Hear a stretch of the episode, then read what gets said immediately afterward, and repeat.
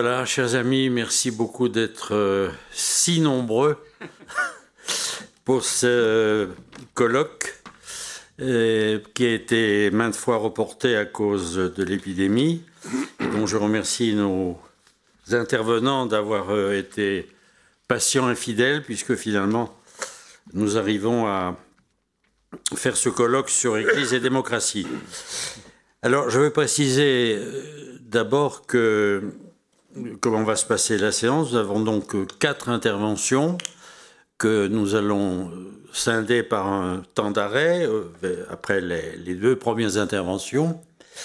Et nous aurons un temps de discussion tout à fait à la fin. Après chaque euh, intervention, il sera possible de poser une question, mais plutôt d'ordre pratique, chose qu'on n'aurait pas comprise ou qui n'aurait mal été entendue. Donc le, débat d'ensemble sera plutôt à la fin. Euh, Église et démocratie. Je précise tout de suite qu'il ne s'agit pas de savoir si l'Église catholique, puisque c'est d'elle qu'il s'agit, est une démocratie, à l'évidence elle ne l'est pas, ni de savoir dans quelle mesure il y a des éléments de démocratie dans l'Église. Notre problème aujourd'hui, c'est de savoir comment se situe l'Église dans les systèmes qu'on appelle démocratiques, est-ce que ces systèmes sont une menace pour elle? Quelle place peut-elle avoir? Quel rôle a-t-elle joué elle-même pour l'avènement de ces démocraties? Voilà nos questions. Donc il ne s'agit pas de savoir, de faire de l'ecclésiologie, mais plutôt de la réflexion de, philosophie euh, politique. Alors nous avons deux premières interventions, celle de Bernard Bourdin d'abord et de Jean-Luc Poutier ensuite, qui vont parler 25 minutes à peu près chacun. Et puis nous aurons une pause et ensuite M. Jaume et moi-même terminerons l'après-midi. Voilà, je donne donc tout de suite la parole à Bernard Bourdin. Comme on dit d'habitude, inutile de le présenter, mais je le présente quand même. Il est dominicain de l'Ordre des Frères Prêcheurs et il, euh, il est directeur du Centre d'études du Sauchoir et en même temps professeur à l'Institut catholique de Paris, s'occupant en particulier du, de l'Institut social. Mmh, la faculté des sciences sociales. Voilà, et qui a fait de nombreux livres, notamment autour de Carl Schmitt, de Jacques Ier, le roi d'Angleterre. Voilà, Bernard, tu as la parole. Merci beaucoup. Merci, Paul, pour euh, ton introduction et ta présentation. Euh, de, de cette demi-journée qui en effet euh, a tardé, mais avec un peu de patience, on a fini par y parvenir. Et donc, euh, il me revient de lancer cet après-midi de réflexion sur l'angle, pour moi, c'est l'angle que j'ai choisi, l'angle magistériel. Donc, je sais bien que l'angle magistériel ne dit pas tout sur le rapport de l'Église catholique avec la démocratie.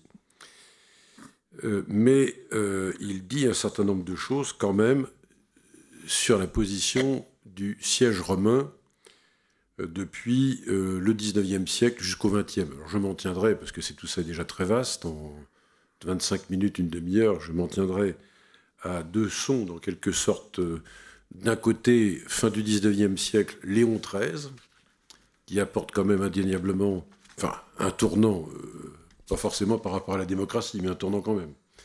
Et puis, euh, à Vatican II, le texte bien connu, la Constitution Gaudium et Spes, sur, concernant en particulier le chapitre 4, euh, qui s'intitule d'ailleurs La vie euh, politique. c'est peut-être le texte sur lequel je m'attendrai le moins, mais enfin on verra bien. Mais ce sont ces, deux volets qui m'intéressent. Alors au préalable, je voudrais quand même euh, dire ceci, euh, ce point à mon avis qui me paraît très important, qui mériterait d'ailleurs beaucoup de développement, euh, traiter de ce sujet sous l'angle en tout cas qui est le mien, Église catholique et démocratie, c'est en arrière-plan au fond avoir à l'esprit qu'il n'y a pas plus incompatible que le catholicisme avec les théories politiques modernes du contrat. Donc ça crée tout de suite forcément un contentieux fort. Hein, depuis les, à ma droite, Lucien Jaume, c'est tout ça par cœur. Les fondements de la politique moderne depuis le XVIIe siècle. Euh, toutes les théories contractualistes ont forcément, et on le voit bien sous la Révolution d'ailleurs, euh, mis très mal à l'aise euh, le positionnement institutionnel du Saint-Siège par rapport à la démocratie. C'est quasiment une évidence historique. Et ça tient à une donnée, il y a une donnée clé, un concept clé qu'il faut tout de suite mettre en évidence et qu'on va retrouver d'ailleurs chez Léon XIII et même à Gary Spes. Euh, c'est pour ça que c'est important de partir de là. Euh, c'est le concept de nature. on ne parle plus de la même nature. C'est-à-dire qu'on ne parle plus de la nature d'Aristote ou la, la nature de Thomas d'Aquin. on parle d'une nature qui est pensée comme antérieure à l'état politique. C'est comme cela depuis Hobbes jusqu'à Rousseau en passant par Spinoza, par Locke, et on pourrait citer aussi tous les justes naturalistes. Et c'est cette nature-là qui, évidemment, euh, est, conflictuelle, puisque toute la pensée politique catholique, en tout cas à partir au moins du XIIIe siècle, s'est structurée autour de l'idée héritée d'Aristote que l'homme est un animal naturellement politique. Et voilà que les modernes nous enseignent que l'homme n'est pas naturellement un animal politique, mais qu'il le devient simplement. Ce qui évidemment change complètement la donne et installe l'Église catholique dans une position inconfortable et conflictuelle, je dirais même, euh, après le grand événement de, la Révolution française. Alors, il va lui falloir prendre position face euh, à ces mutations euh, philosophiques et politiques révolutionnaires. Et au départ, elle le fait sur un mode très frontal, puisque j'emmenais avec moi d'ailleurs ce document qui est bien connu de beaucoup, le syllabus, sur lequel je ne vais pas évidemment m'attarder, ce n'est pas le thème de la conférence, mais lorsqu'il paraît en 1864, c'est un catalogue des idées modernes euh, en 80 points. Euh, on voit bien, c'est une sorte de manifeste inséré dans une encyclique, un Quanta je crois, si je me souviens bien, euh, qui s'oppose très clairement à toutes les modernes. Et en, le relisant, sans doute un peu rapidement, mais j'ai pu constater que même le mot démocratie n'apparaît pas. en fait, jamais c'est pas tellement l'objet, et ça confirme l'idée que pour le, grand ennemi au plan politique pour l'Église euh, à cette époque-là, c'est le libéralisme au fond. C'est pas tellement la démocratie que le libéralisme. Alors bien sûr, de plus en plus euh, au XIXe siècle, les deux vont se fondre l'un dans l'autre, mais c'est en fait le libéralisme et non pas euh, la démocratie qui, pose problème.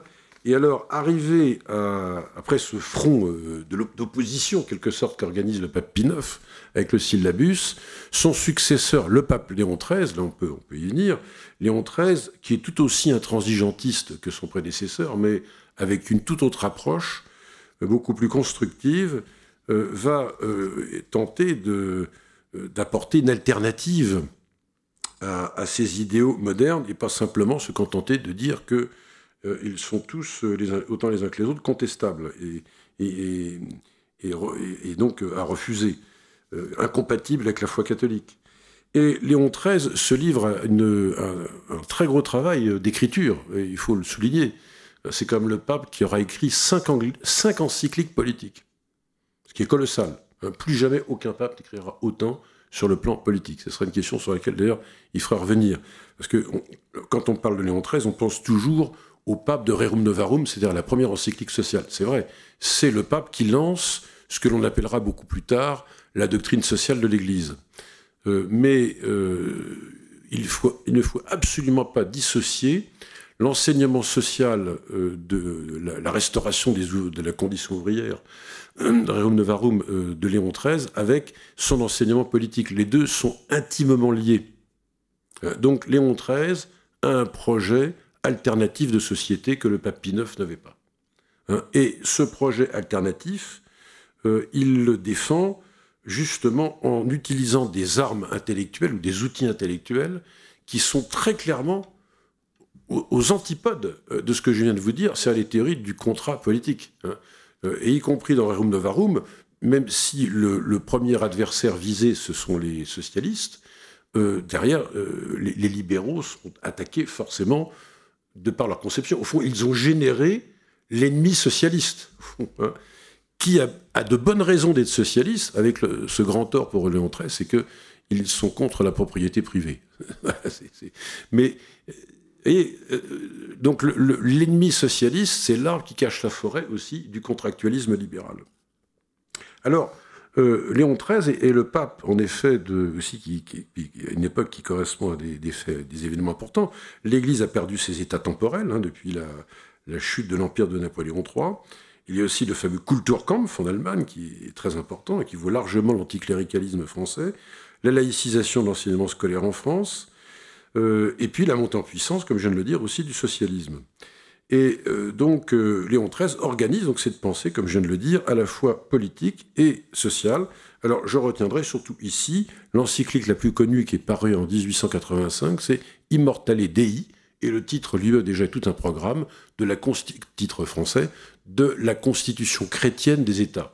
Il n'imaginerait plus au XXe siècle, euh, même après, surtout après Vatican II, parler de la constitution chrétienne des États. On a vraiment changé de monde.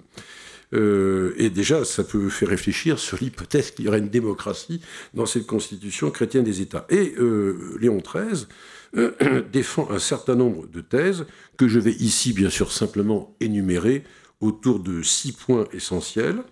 Tout d'abord, euh, le recours, bien sûr, à la philosophie politique d'Aristote, et donc en catholique du XIXe siècle, euh, un aristotélicien est forcément un thomiste. En fait, ça, va forcément, c'est lié. D'ailleurs, ce n'est pas par hasard si, si Léon XIII restaure les études thomistes, ce qu'on va appeler le néo-thomisme, et, les ayant chargé d'ailleurs les dominicains de euh, poursuivre ces recherches qui se poursuivent toujours tout près du couvent dans lequel d'ailleurs je réside. Et donc c'est toujours l'actualité, même si les temps ont changé, la fameuse commission léonine, hein, le nom veut bien dire ce qu'il veut dire, la commission léonine, donc le, renouveau thomiste, hein, pour, euh, c'est l'outil intellectuel pour contrer euh, les idées modernes. Donc au plan politique, ça se vérifie très clairement par cette référence à la nature selon Aristote et celle de Thomas d'Aquin.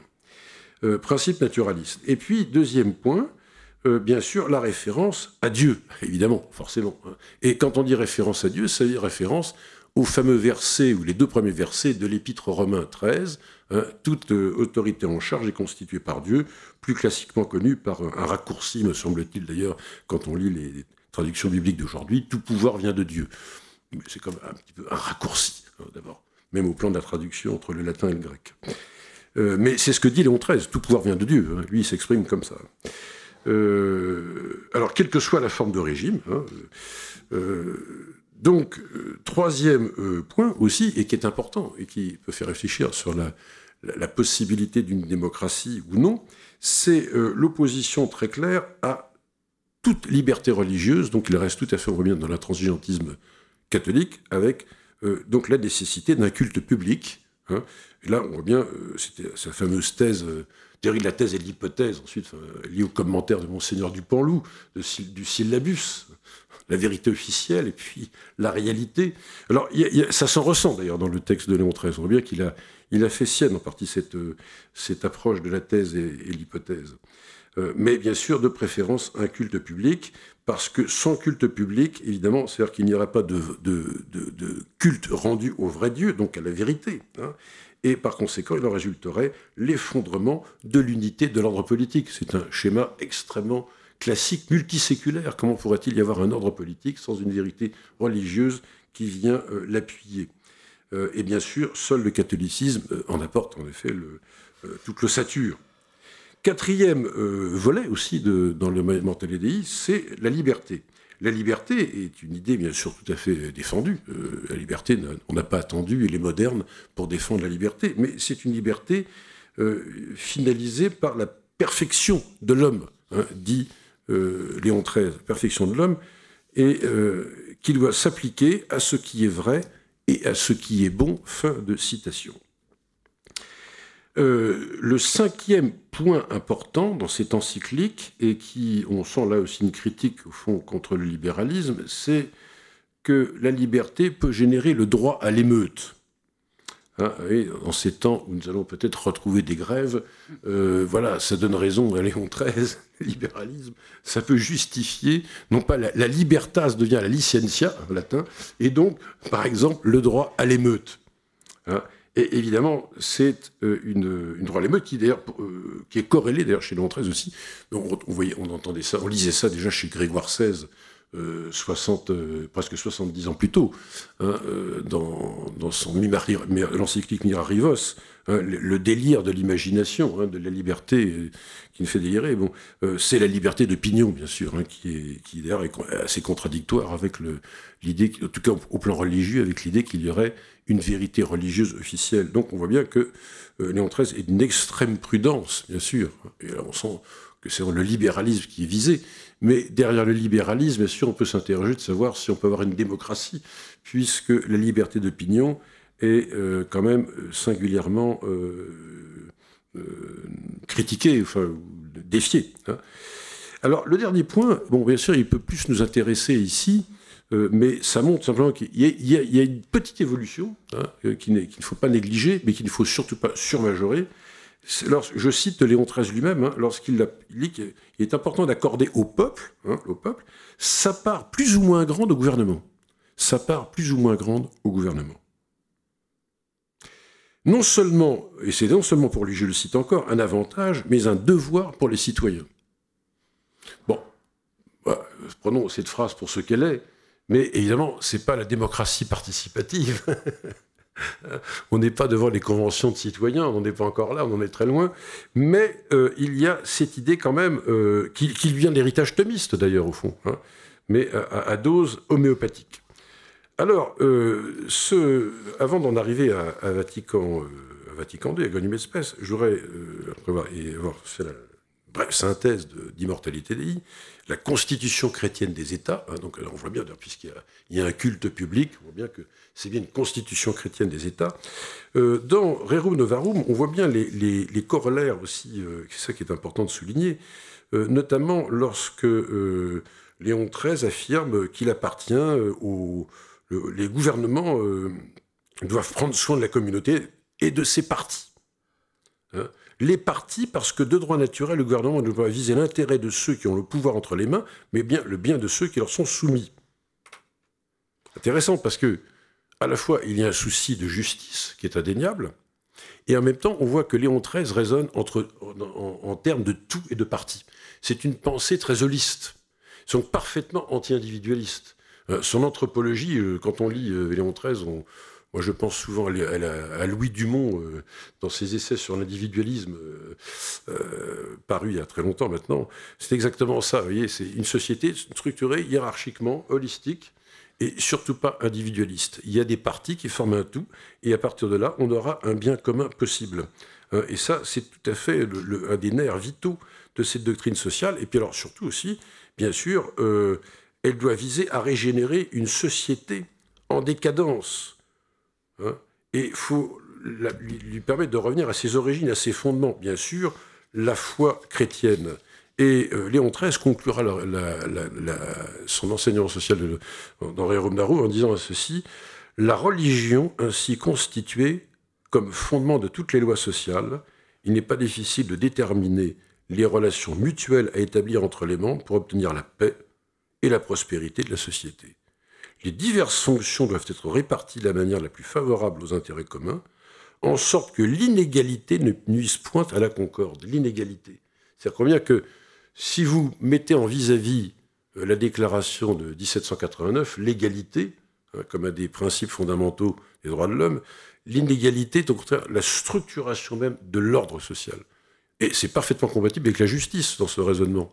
Hein, mais il y a une inégalité et tout, ceci doit conduire à une concorde. Hein. Donc on voit bien que les schémas de pensée de Léon XIII euh, ne peuvent pas se concilier avec des principes d'une démocratie libérale moderne qui, repose tout à fait sur euh, euh, d'autres concepts.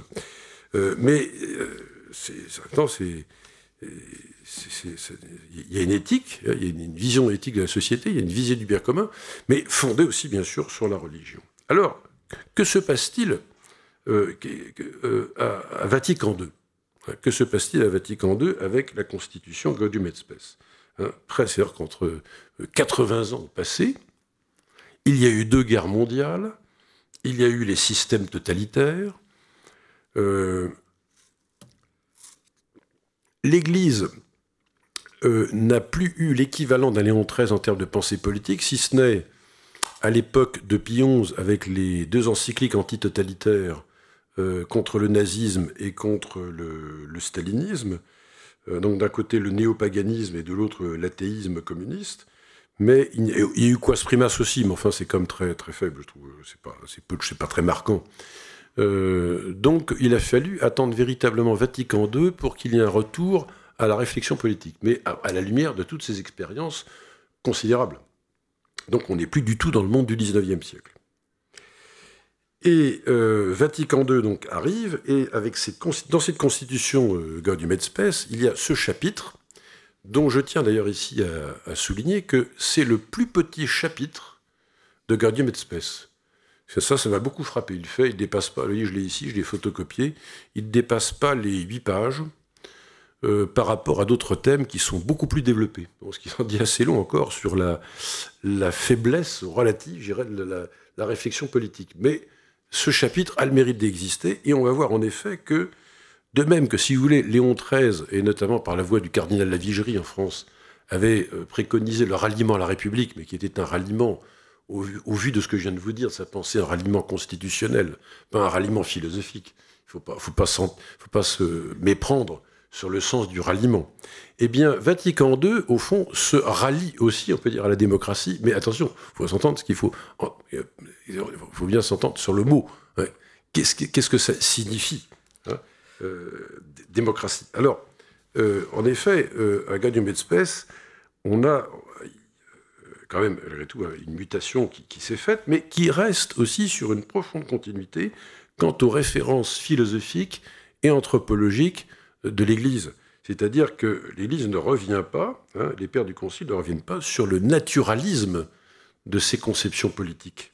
Hein. alors avec certainement euh, l'apport du personnalisme du XXe siècle, je pense évidemment à, Jacques Maritain en particulier, euh, mais elle reste profondément attachée à sa vision naturaliste. Euh, et, donc, il est hors de question de, faire la moindre concession aux, théories euh, contractualistes, ce qui d'ailleurs, entre nous soit dit, fait complètement tomber l'idée selon laquelle, si on suivait en tout cas la critique de, l'intégrisme ou du, traditionnalisme catholique, que l'Église serait ralliée à, à, 1789. On est très très loin de ça. C'est au fond une évolution, mais dans une continuité par rapport à ses principes. Et euh, la question qu'on peut se poser, si, au fond, est-ce que Vatican II n'a pas introduit une conception catholique de la démocratie Et j'ai dit une conception catholique. Et je ne dis pas une démocratie catholique ou une démocratie chrétienne, mais une conception catholique de la démocratie. C'est-à-dire qu'elle voit bien ce qu'elle ne voyait pas avant. C'est qu'au fond, on peut très bien penser, selon les concepts propres euh, à la tradition catholique, ce qu'est une démocratie sans rien céder, encore une fois, aux concepts qui libéraux ou contractualistes.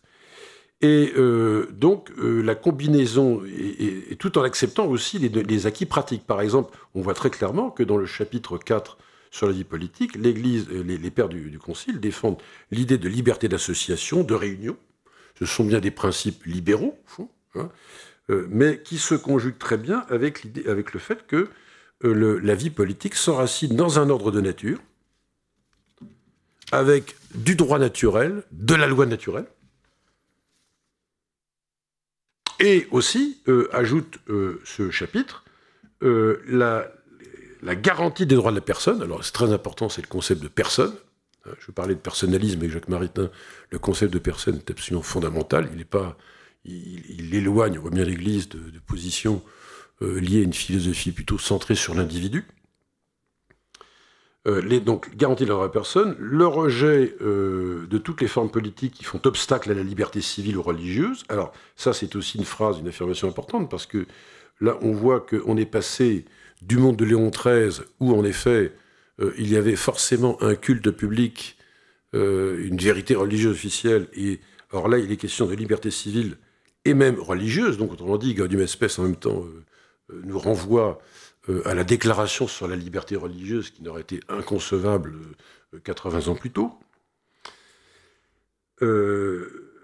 et aussi l'idée que les citoyens doivent défendre leurs droits, je cite, hein, en respectant les limites, bien sûr, tracées par la loi naturelle et la loi évangélique. Hein, l'idée de défense des droits, mais en respectant les limites tracées par la loi naturelle et la loi évangélique. Donc, on voit à Ganymed Space qu'il y a un souci d'équilibre euh, qui, n'était pas concevable euh, quelques décennies plus tôt, et qui a pour corrélation, de fait, euh, je, le disais il y a quelques minutes, que dans cette conception catholique de la démocratie, défense de la liberté religieuse, et on le voit même d'ailleurs dans le, dernier paragraphe, le paragraphe 16 de, ce chapitre, qui s'intitule La communauté politique et l'Église, où on voit que, quand on lit un peu attentivement ce texte, que l'Église euh, renonce à, tout appui politique hein, pour sa mission euh, d'évangélisation. Elle ne recherche plus une alliance avec l'État et ne se présente plus comme étant une institution qui doit faire corps avec l'État, mais qui agit à partir de ses propres, sur ses propres bases, au fond.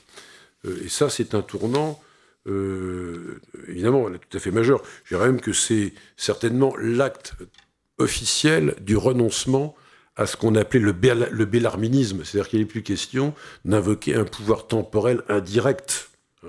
Je pense d'ailleurs aux travaux du père de Lubac, qui est le texte célèbre du père de Lubac, pas du cardinal, mais du père de Lubac à ce moment-là, euh, sur euh, l'autorité de l'Église en matière temporelle. Voilà, ben oui, elle est là. Puis, ben oui, et moi aussi j'ai d'ailleurs, euh, oui, j'ai l'autre, oui, le deuxième, euh, euh, oui, oui, absolument. Donc on voit bien que, les, entre-temps, il y a eu des débats intellectuels pendant l'entre-deux-guerres, et, sur ce point-là, d'ailleurs, je crois que clairement que le, père de Lubac a joué un rôle tout à fait décisif, et, ça s'en ressent dans, ce texte de Gaudium et Spes, donc, une, redéfinition de l'idée d'une communauté politique qui s'inscrit effectivement dans un ordre de nature, avec loi et droit naturel, mais en intégrant au plan pratique des principes libéraux, et de l'autre côté aussi un rapport de l'Église avec la communauté politique qui n'est plus un rapport, encore une fois, de, de, de, de concorde, de concorde, on pourrait dire, euh, et de, lien euh, qui, qui, qui, serait contradictoire avec toute liberté, liberté euh, l'esprit de liberté religieuse. Donc on peut dire que là, l'Église catholique a de fait, à Vatican II, intégré le fait démocratique. Ça, je crois qu'on peut le dire, même s'il ne prononce jamais le mot. Hein. Quand vous le lisez dans Gagne Espèce, jamais le mot n'est prononcé. Certainement que c'est par prudence pour euh, un certain nombre d'épiscopats qui vivent encore à l'époque en Espagne, au Portugal, euh, à l'époque c'est encore Franco ou Salazar, sans doute.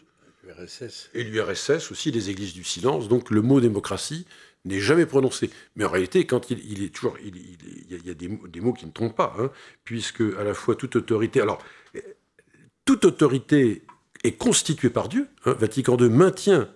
Euh, euh, je pourrais vous montrer le texte, c'est très clair. Hein. mais ça se conjugue parfaitement avec le fait que les citoyens participent, hein, il y qui participent à, l'élaboration de la vie politique. Donc on voit bien qu'il y a un, humus politique, euh, démocratique, pardon, qui n'existait pas, qui n'était pas pensé 80 ans plus tôt, et qui est tout à fait conciliable avec la référence à Romain XIII. Ça, c'est effectivement aussi un point euh, très important. Alors voilà, euh, je crois qu'il est, Monsieur le Président, sans doute que j'arrive déjà au bout, non? Oui, je, sens ça. Hein, euh, je conclus bah, très rapidement. donc, la je conclurai de manière, disons, pas, pas, pour faire une synthèse, mais pour ouvrir plutôt la discussion. En même temps, quand on lit ce texte de, de, de et Spes, en même temps, il est source, à mon sens, hein, euh, d'un grand malentendu historique ensuite, et qui se poursuit jusqu'à nos jours, on a dit qu'il n'est pas épuisé. C'est très actuel. Hein. Un grand malentendu historique sur euh, ce qu'on appelle démocratie, d'abord, euh, vu, du côté de l'Église, démocratie moderne, son rapport au libéralisme, et j'ajouterais même son rapport aux droits de l'homme. Je pense que le malentendu se traduit d'ailleurs, on voit bien dans les, débats sociétaux ultra contemporains, euh, en réalité, nous utilisons des mots qui sont les mêmes syntagmes, mais qui ne recouvrent pas du tout les mêmes réalités. Donc c'est-à-dire qu'il ne faut pas faire dire à Vatican II plus qu'il n'a dit. Je crois que c'est ça qu'on a entendu historique, plus qu'il n'a dit. Pas lui faire dire moins non plus. Hein. Mais donc ce n'est pas un ralliement. Je crois que ce n'est pas un ralliement à la démocratie moderne. C'est une option de l'Église catholique pour la démocratie selon ses propres bases conceptuelles. Et la racine conceptuelle du malentendu, encore aujourd'hui, à mon avis, est là. Voilà comment je conclurai mon propos. Voilà, merci Bernard pour cette intervention qui nous a montré, je crois, comment les choses évoluent dans l'Église catholique. Contrairement à ce qu'on croit, elle bouge, mais elle bouge peu à peu grâce au travail euh, secret, discret de théologiens, de politiques, de laïcs de toutes sortes. Voilà, merci d'avoir fait ce, cet enjambement de Léon XIII au Concile. Pour ma part, j'insisterai beaucoup sur euh, le texte Dignitatis Humanae, sur la liberté religieuse, parce que quoi qu'en ait dit Benoît XVI, ce texte constitue véritablement un tournant, pour ne pas dire une rupture, euh, par rapport à l'idée de liberté religieuse et de quasi-ralliement euh, au libéralisme. Voilà, je vais maintenant donner la parole à Jean-Luc Poutier, qui est enseigne dans cette maison, qui a été longtemps euh, conseiller culturel à l'ambassade de France près du Saint-Siège, qui a enseigné très longtemps à Sciences Po Paris et qui nous fait l'honneur d'enseigner aussi dans cette maison. Je signale simplement un de ses livres de 2007 au titre un peu provocateur, Dieu est un homme politique, mais le sous-titre peut introduire très bien son intervention, le sous-titre étant Pour une présence chrétienne en démocratie. Merci Jean-Luc de votre intervention. Merci beaucoup Père pour, euh, cette euh, présentation. Alors, mon intervention va euh, tangenter le thème général de notre rencontre de cet après-midi, mais euh, sans y être euh, au centre, hein, puisque ce demandé, ce qu'il m'a été demandé de traiter, c'est l'impossible gouvernement du peuple, mais pas l'impossible gouvernement du peuple dans l'Église, l'impossible gouvernement du peuple en général. Alors, le principe de la République française est gouvernement du peuple, par le peuple et pour le peuple. L'article 2 de la Constitution de la Ve République reprend ainsi l'expression d'Abraham Lincoln dans son discours de Gettysburg le 19 novembre 1863. En pleine guerre de sécession, le président républicain des États-Unis d'Amérique était venu dans cette petite ville de Pennsylvanie consacrer un champ de bataille où étaient morts 7863 soldats de l'Union et de la Confédération entre le 1er et le 3 juillet 1863. C'était donc un discours de guerre. En conclusion de sa brève adresse de 272 mots à la nation américaine, Lincoln formulait le vœu que le gouvernement du peuple, par le peuple et pour le peuple ne disparaisse jamais de la surface de la Terre. La formule de Lincoln a ensuite été reprise par divers gouvernants comme la définition même de la démocratie moderne que ce soit Winston Churchill en 1947, au tout début de la guerre froide, ou, nous venons de le voir, les rédacteurs de la Constitution de la Ve République en 1958. Le peuple se trouve ainsi placé au cœur de la démocratie ou de la République moderne. Je ne reviendrai pas sur les nuances démocratie-république, euh, euh, mettons-les entre parenthèses pour, euh, pour le moment. Ce qui renvoie, pour comprendre la démocratie, à la définition du peuple. Et là, les difficultés commencent. Dans son introduction à la philosophie politique, Raymond Aron estimait que si on disait que la démocratie est la souveraineté du peuple, il y aurait au moins deux mots obscurs dans la définition, le mot souveraineté et le mot peuple. Les juristes, ajoutait-il, discutent indéfiniment pour savoir exactement ce qu'est la souveraineté. En outre, quand on dit souveraineté du peuple, on rend possible toutes sortes de jeux idéologiques. En effet, comme on ne sait pas très bien ce qu'est le peuple, est-ce l'ensemble des individus d'une société, ou bien ceux qui sont des citoyens par excellence Est-ce qu'une minorité active ne peut pas se dire le peuple plus qu'une majorité passive Et qu'il y a dans l'idéologie politique toutes sortes de manipulations de la notion de peuple il vaut mieux laisser de côté des notions obscures, ajoutait Aron, et partir de faits très simples. Il optait alors pour une définition procédurale de la démocratie. La démocratie me paraît pouvoir être définie sociologiquement comme l'organisation de la concurrence pacifique en vue de l'exercice du pouvoir. Loin de toute approche essentialiste, des définitions semblables peuvent être trouvées en Italie chez Norberto Bobbio ou en Allemagne chez Jürgen Habermas, mais très rarement aux États-Unis, euh, peut-être chez Dahl, mais aux États-Unis, où un John Dewey, par exemple, se situe à mille lieues d'une telle conception. Si l'étymologie de démocratie ne prête guère à contestation, démos le peuple et kratos le pouvoir, le sens du mot a fait en revanche l'objet de multiples interprétations, nous y reviendrons. Il en va de même pour le mot peuple. Pour Cicéron, par peuple, il faut entendre non tout un assemblage d'hommes groupés en un troupeau d'une manière quelconque, mais un groupe nombreux d'hommes associés les uns aux autres par leur adhésion à une même loi et à une certaine communauté d'intérêts. La métaphore du troupeau était appelée à une longue postérité. Dans un premier temps, il sera question ici de ce périmètre du peuple qui a donné lieu au fil des siècles à de multiples spéculations. Puis reviendra l'ambiguïté de l'expression pouvoir du peuple. L'impossibilité d'un gouvernement du peuple par lui-même quels que soient les modes de démocratie directe qui ont pu être imaginés, ont abouti à la mise en place d'une démocratie représentative dont Rousseau a scellé le sort une fois pour toutes dans le contrat social. Quoi qu'il en soit, écrivait-il, à l'instant qu'un peuple se donne des représentants, il n'est plus libre, il n'est plus. Que le peuple se gouverne ou qu'il soit gouverné, son gouvernement en démocratie reste une impasse un problème non résolu qui, de crise en crise, n'a cessé d'affaiblir la démocratie moderne elle-même, en dépit de ses victoires apparentes. Tout d'abord, donc, le peuple en son périmètre.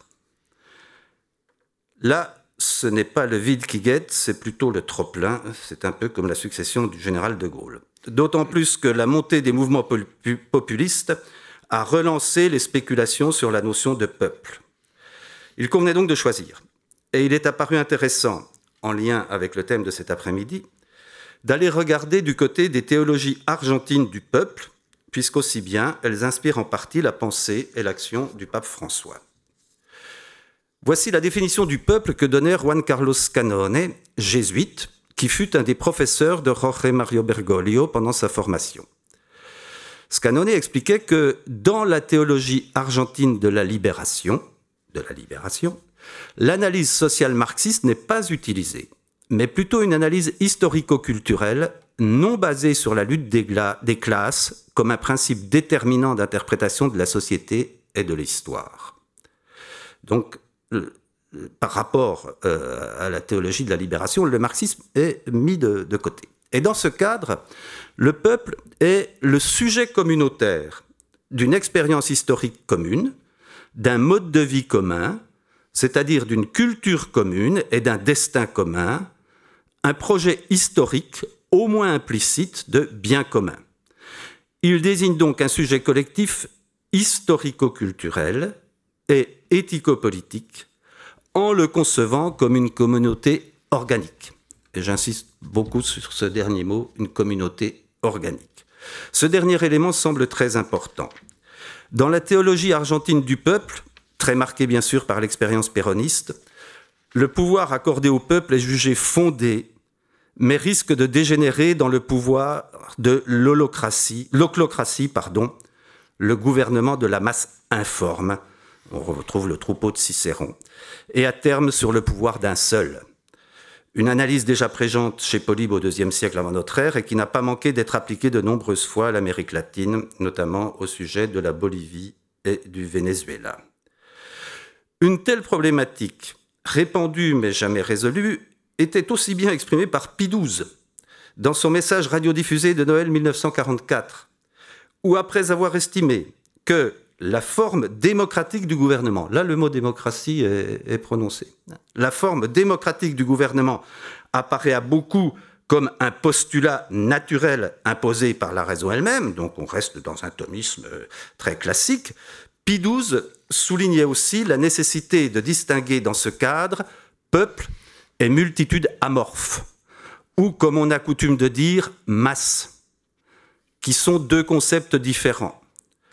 Le peuple vit et se meut par sa vie propre, la masse est de soi inerte, elle ne peut être mue que de l'extérieur. Le peuple vit de la plénitude de la vie des hommes qui le composent, dont chacun à la place et de la manière qui lui sont propres, on retrouve l'organicisme, est une personne consciente de ses propres responsabilités et de ses propres convictions. La masse, au contraire, attend l'impulsion du dehors, jouée facile entre les mains de quiconque en exploite les instincts et les impressions, prompt à suivre tour à tour, aujourd'hui tel drapeau et demain tel autre. La conscience du risque de l'oclocratie a débouché dans la théologie du peuple, en Argentine, sur une sorte de typologie des différentes communautés organiques possibles. Je l'emprunte à Michel Costantini. Alors, trois communautés possibles. Le peuple-nation, c'est une dominante territoriale à sous-dominante politique.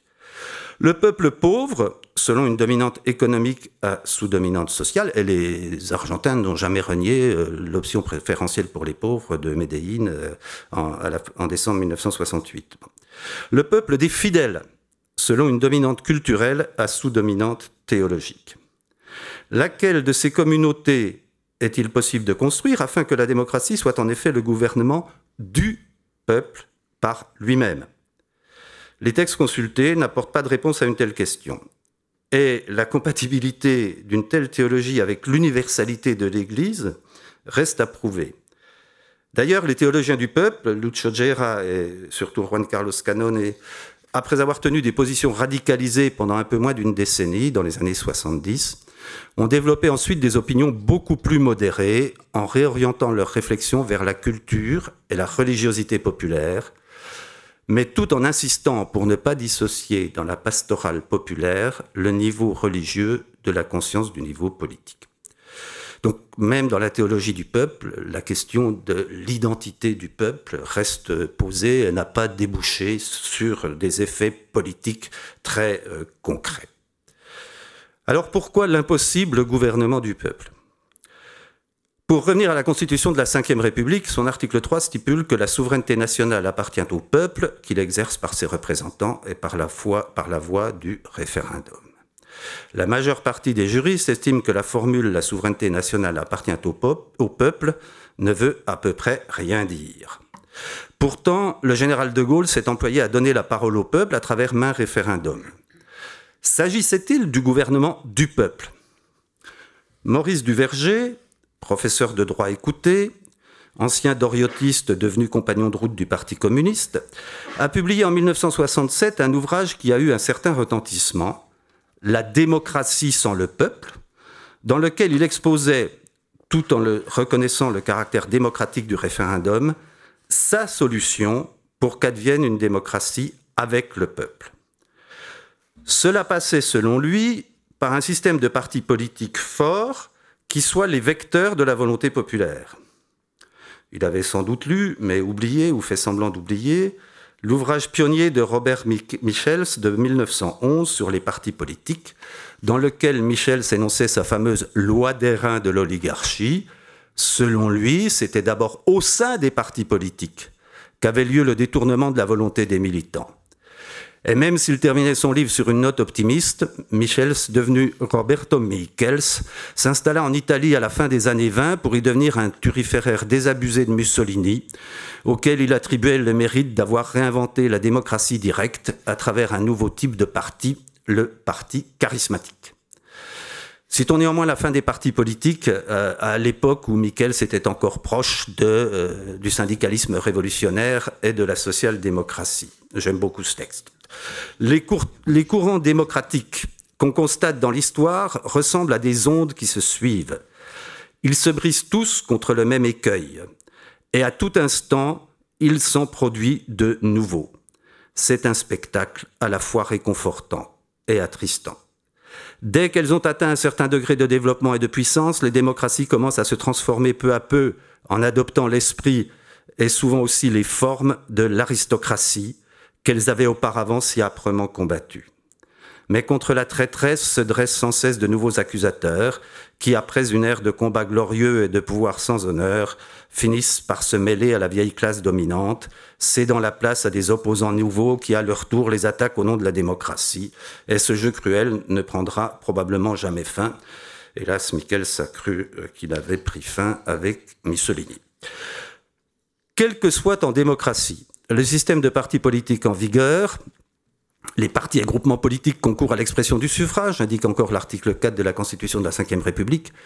Le gouvernement du peuple, par lui-même, se heurte en fait à des impossibilités pratiques et théoriques. La démocratie directe chère à Jean-Jacques Rousseau a continué longtemps et encore un peu aujourd'hui à être pratiquée dans trois cantons de sa Suisse d'origine, Glaris, Unterwald et Appenzell. La lecture des observations faites sur le fonctionnement des assemblées, les Landsgemeinde de ces cantons, frappe par le rôle qui jouent les démagogues de tout poil. La possibilité matérielle d'organiser une consultation directe du peuple laisse donc entière la question de ce que Hermann Broch appelait la folie des masses et de leur manipulation. C'était déjà la critique que les oligarques athéniens adressaient à leur propre démocratie quand il s'est agi d'intégrer des non-possédants à leur débat. Ce qui a fait écrire à l'helléniste italien Luciano Canfora dans son essai très discuté sur la démocratie, histoire d'une idéologie, que la démocratie athénienne, en dehors même de la question des esclaves et des femmes, était non pas le pouvoir du peuple, mais le pouvoir sur le peuple.